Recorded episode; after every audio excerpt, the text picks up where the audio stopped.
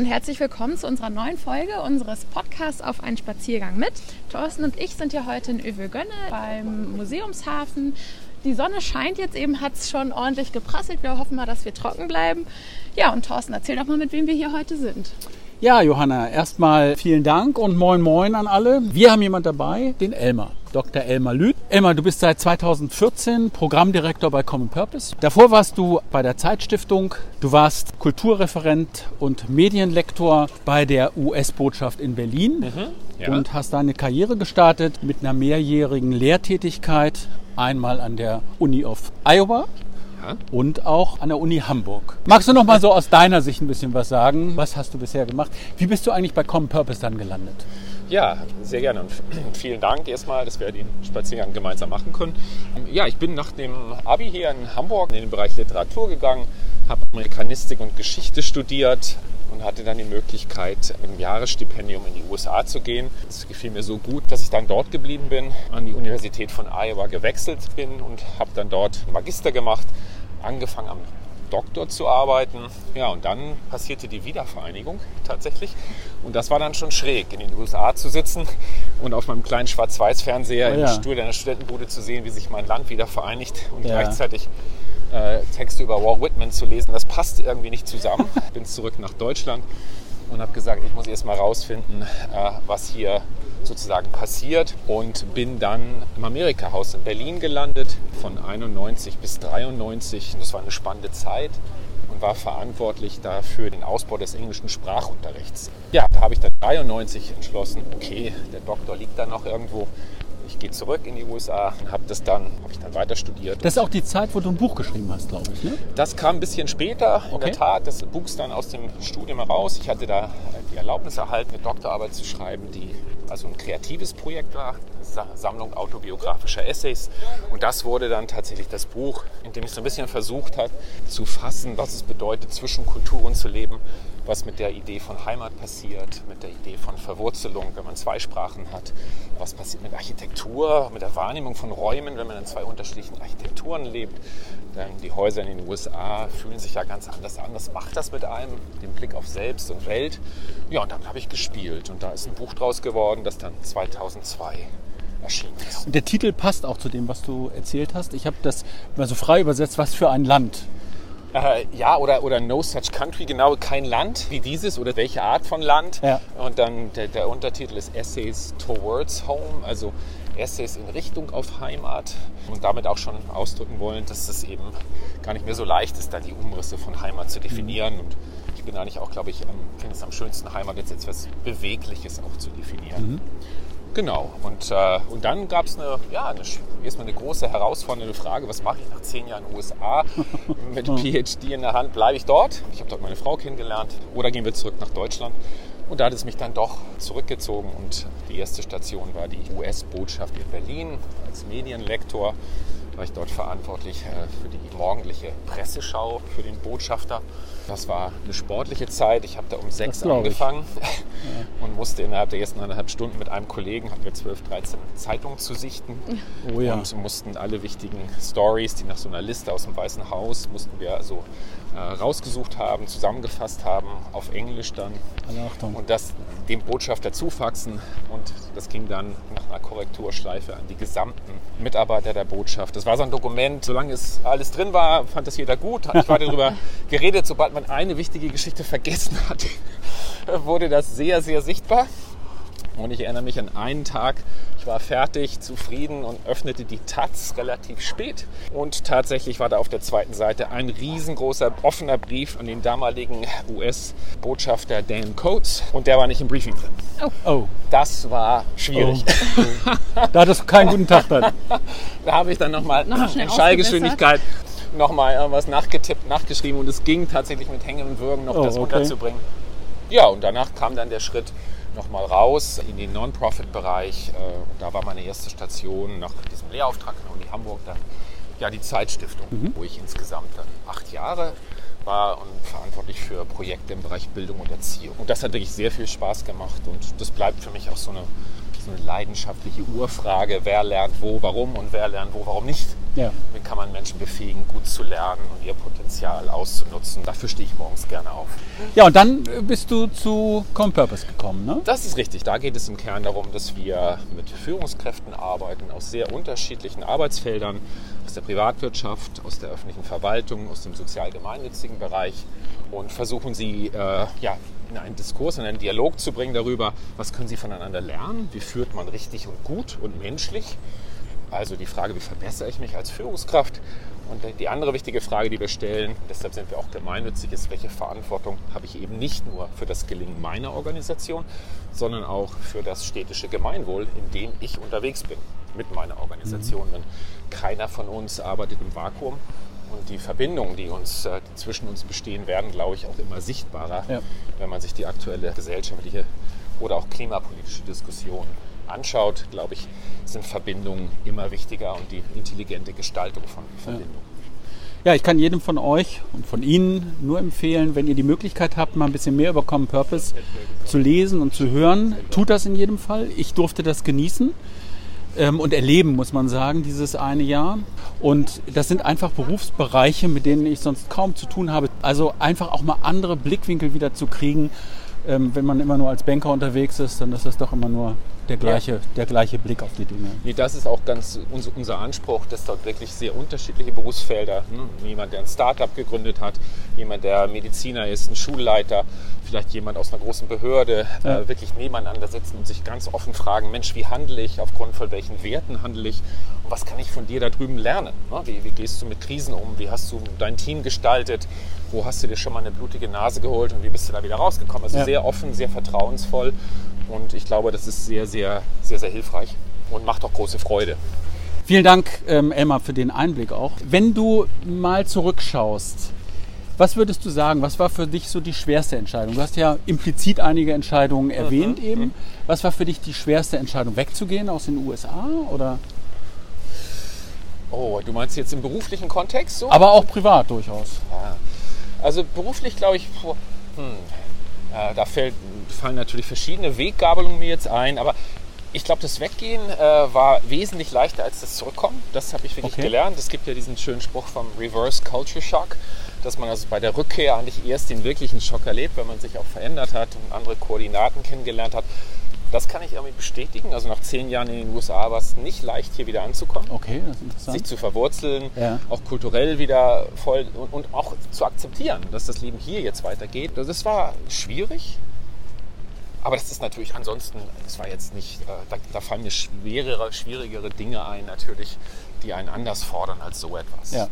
Also, ja. also das zum Beispiel Begleitung der Eltern, wenn sie hochaltrig sind und solche Dinge da.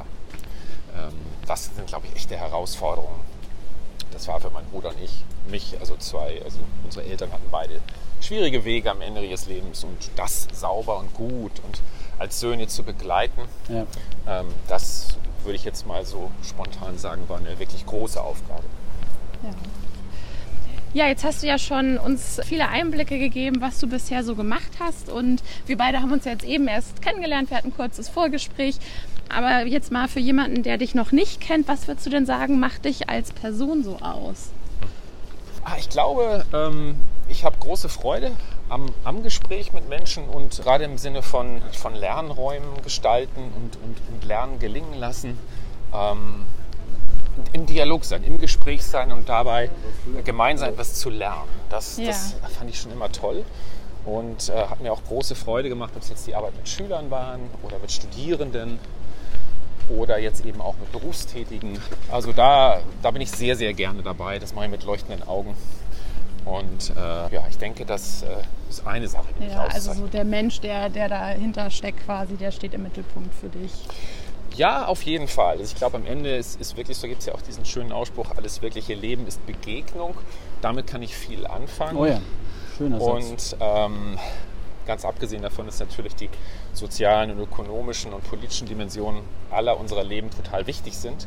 Aber ich hab, bin, bin ein großer Fan auch dieses Begriffs von Resonanz äh, von Hartmut von Rosa, äh, Hartmut Rosa, äh, der Soziologe, der ja im Grunde sagt, dass wir das eigentlich suchen, diese, diese mhm. Begegnung, mhm die sowas wie Resonanz in uns auslöst ähm, und dabei auch immer etwas nicht Planbares und Spontanes hat. Ja. Das finde ich einen sehr schönen Grundgedanken. Ich glaube, das hat viel mit gelingender Gesellschaft zu tun. Ja, jetzt haben wir ja schon gehört, dass du aktuell ähm, bei Common Purpose bist. Mhm. Und da geht es ja darum, Profit- und Non-Profit-Unternehmen zusammenzubringen und den Teilnehmern eben auch den, den Blick über den Tellerrand äh, hinaus ja. nahe zu bringen. Und da kriegst du jetzt auch einen großen Einblick, denke ich, von dem, was in Hamburg bei den Unternehmen und auch so gerade aktuell ist. Was würdest du denn sagen, was sind aus deiner Sicht die derzeit wichtigsten großen Themen in Hamburg oder auch darüber hinaus? Mhm. Ich denke, ein ganz wichtiges Thema ist, wir halten hier ganz kurz an, lassen den Kinderwagen vorbei. Ja, genau. ähm, ich glaube, das ganze Thema Veränderung der Arbeitswelt, also Stichwort neue Arbeit mhm. oder New Work, ist, glaube ich, ein, Riesenthema. Ich glaube, da würde ich ganz offen sagen, ist natürlich ein Teil heiße Luft. Äh, ja. Da sind Labels, die hat es immer schon mal gegeben. Äh, aber ich glaube, es findet gleichzeitig eine fundamentale Umstrukturierung von Arbeit statt. Äh, neue Prozesse, neue Hierarchien, neue Anforderungen an Führungskräfte. Ne? Also da, glaube ich, hat sich mhm. die Spannbreite dessen, was Führungskräfte leisten sollen, nochmal wesentlich erweitert. Und ich glaube, wir sprechen auch über ja, die grundsätzlichen Fragen des Wirtschaftens, die, die jetzt neu in den Blick kommen. Auch da, glaube ich, kann man das, muss man das Thema Klimawandel kurz einführen. Ja. Die Frage, was können wir wie in unseren Organisationen tun, um mit dieser Herausforderung umzugehen. Und ich glaube, da sind am Ende auch äh, grundlegende Modelle unseres Wirtschaftens ähm, äh, stehen da zumindest auf dem Prüfstand, um ja. zu fragen, wie, wie handeln wir, was motiviert wirtschaftliches Handeln und wie und wo greift es in, in gelingende Gemeinschaftsgestaltung ein. Also ich glaube, das sind ganz große Themen und die auch gerade junge Mitarbeiterinnen und Mitarbeiter sehr aktiv die Fragen dazu stellen. Warum tue ich das, was ich tue? Was ist der Mehrwert, den ich erwirtschafte? Ja. Nicht nur für mich, auch für die Stadt ich glaube, das sind sehr, sehr große, wichtige Fragen, die die Organisation unterschiedlich spüren. Ja. Ne? Also. Ja, ich glaube aber auch, um, damit sich ein Unternehmen eben ähm, lange am Markt hält, sind das Fragen, die unumgänglich sind, die sich jeder Unternehmer stellen muss. Und ich glaube, auch für die Mitarbeiter sind das Themen, die immer, immer relevanter werden. Ja, und es betrifft eben auch, äh, auch Non-Profits müssen sich dann neu aufstellen ja. und fragen, wie, wie sind wir relevant? äh, und auch die öffentliche Verwaltung. Äh, und am Ende sind wir alle, glaube ich, auch noch gefordert, uns zu fragen, wie gelingt uns das, ähm, die Übersetzung im politischen Prozess. Also ja. Das, glaube ich, beschäftigt uns auch sehr in unseren Diskussionsräumen, wenn wir die bauen. Ist, äh, ja, da müssen wir, glaube ich, aufpassen, dass dieser Transformationsriemen äh, weiter funktioniert.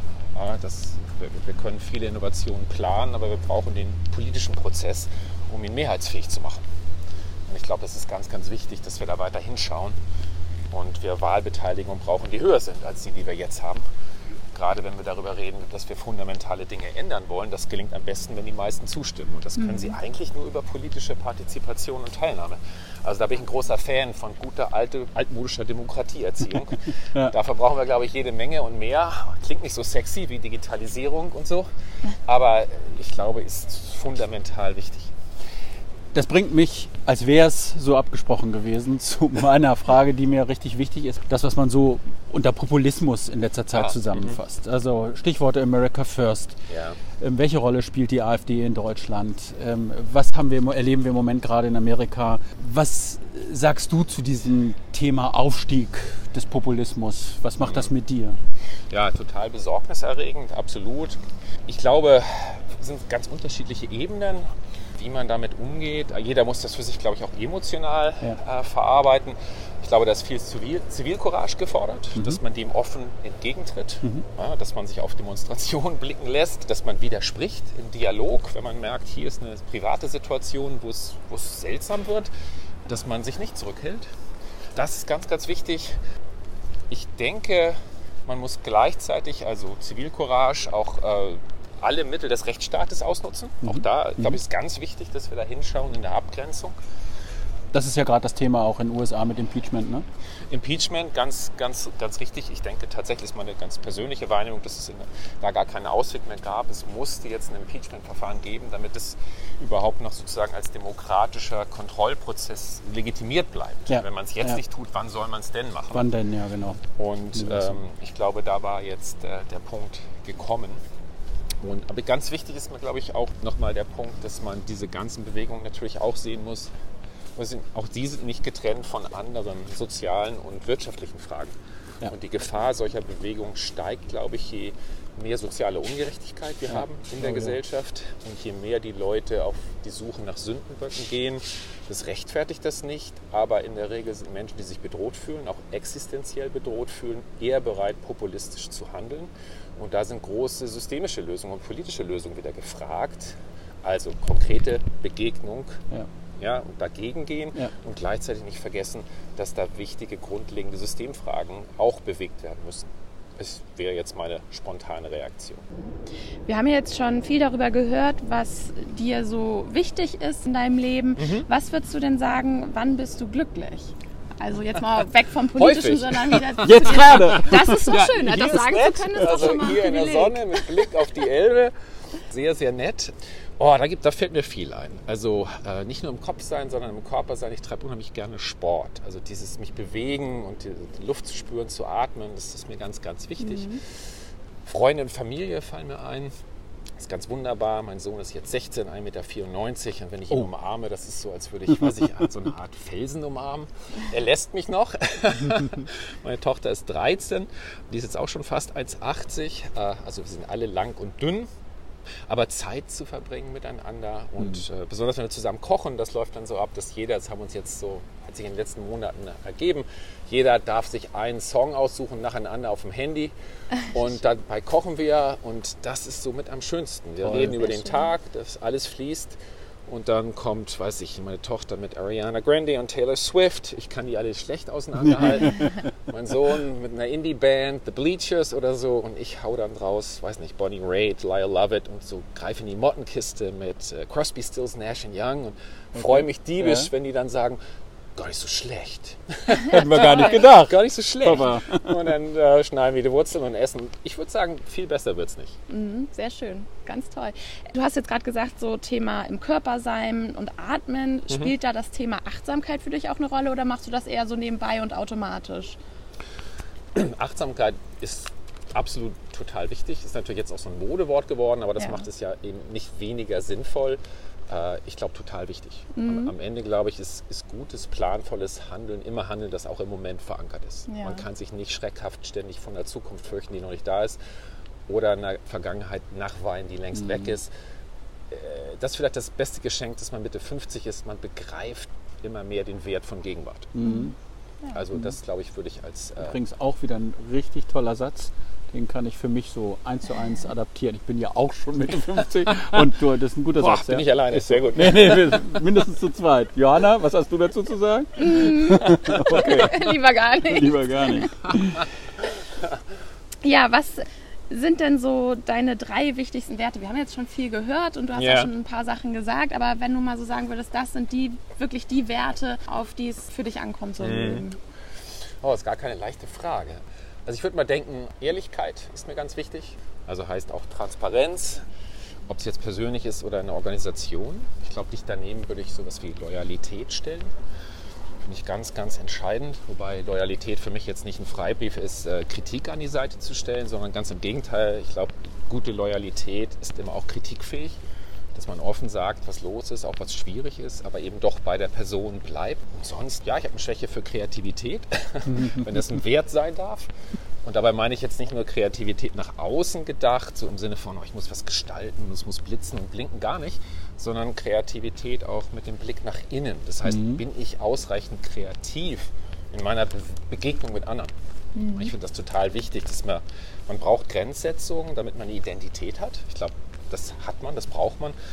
Aber ich glaube, die kreative Herausforderung ist es, die Grenzen geschmeidig zu halten und so zu setzen, dass sie sich verändern können, damit man selbst wachsen kann und auch das Neue, was einem begegnet, ja, verstehen kann, integrieren kann, damit Verbindungen gelingen. Muss da viel Bewegung bleiben. So, so verstehe ich den Kreativitätsbegriff. Ja, ja, toll.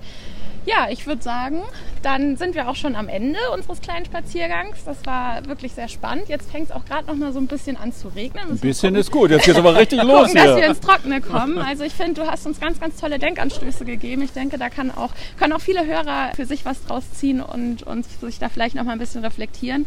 ja, vielen Dank für die Zeit, die du dir genommen hast. Sehr und gerne. Wie immer freuen wir uns über ein Feedback von euch, liebe Hörer. Und ja, wünschen euch noch einen schönen Tag. Bis denn. Bis dann. Tschüss. Tschüss. Tschüss. Tschüss.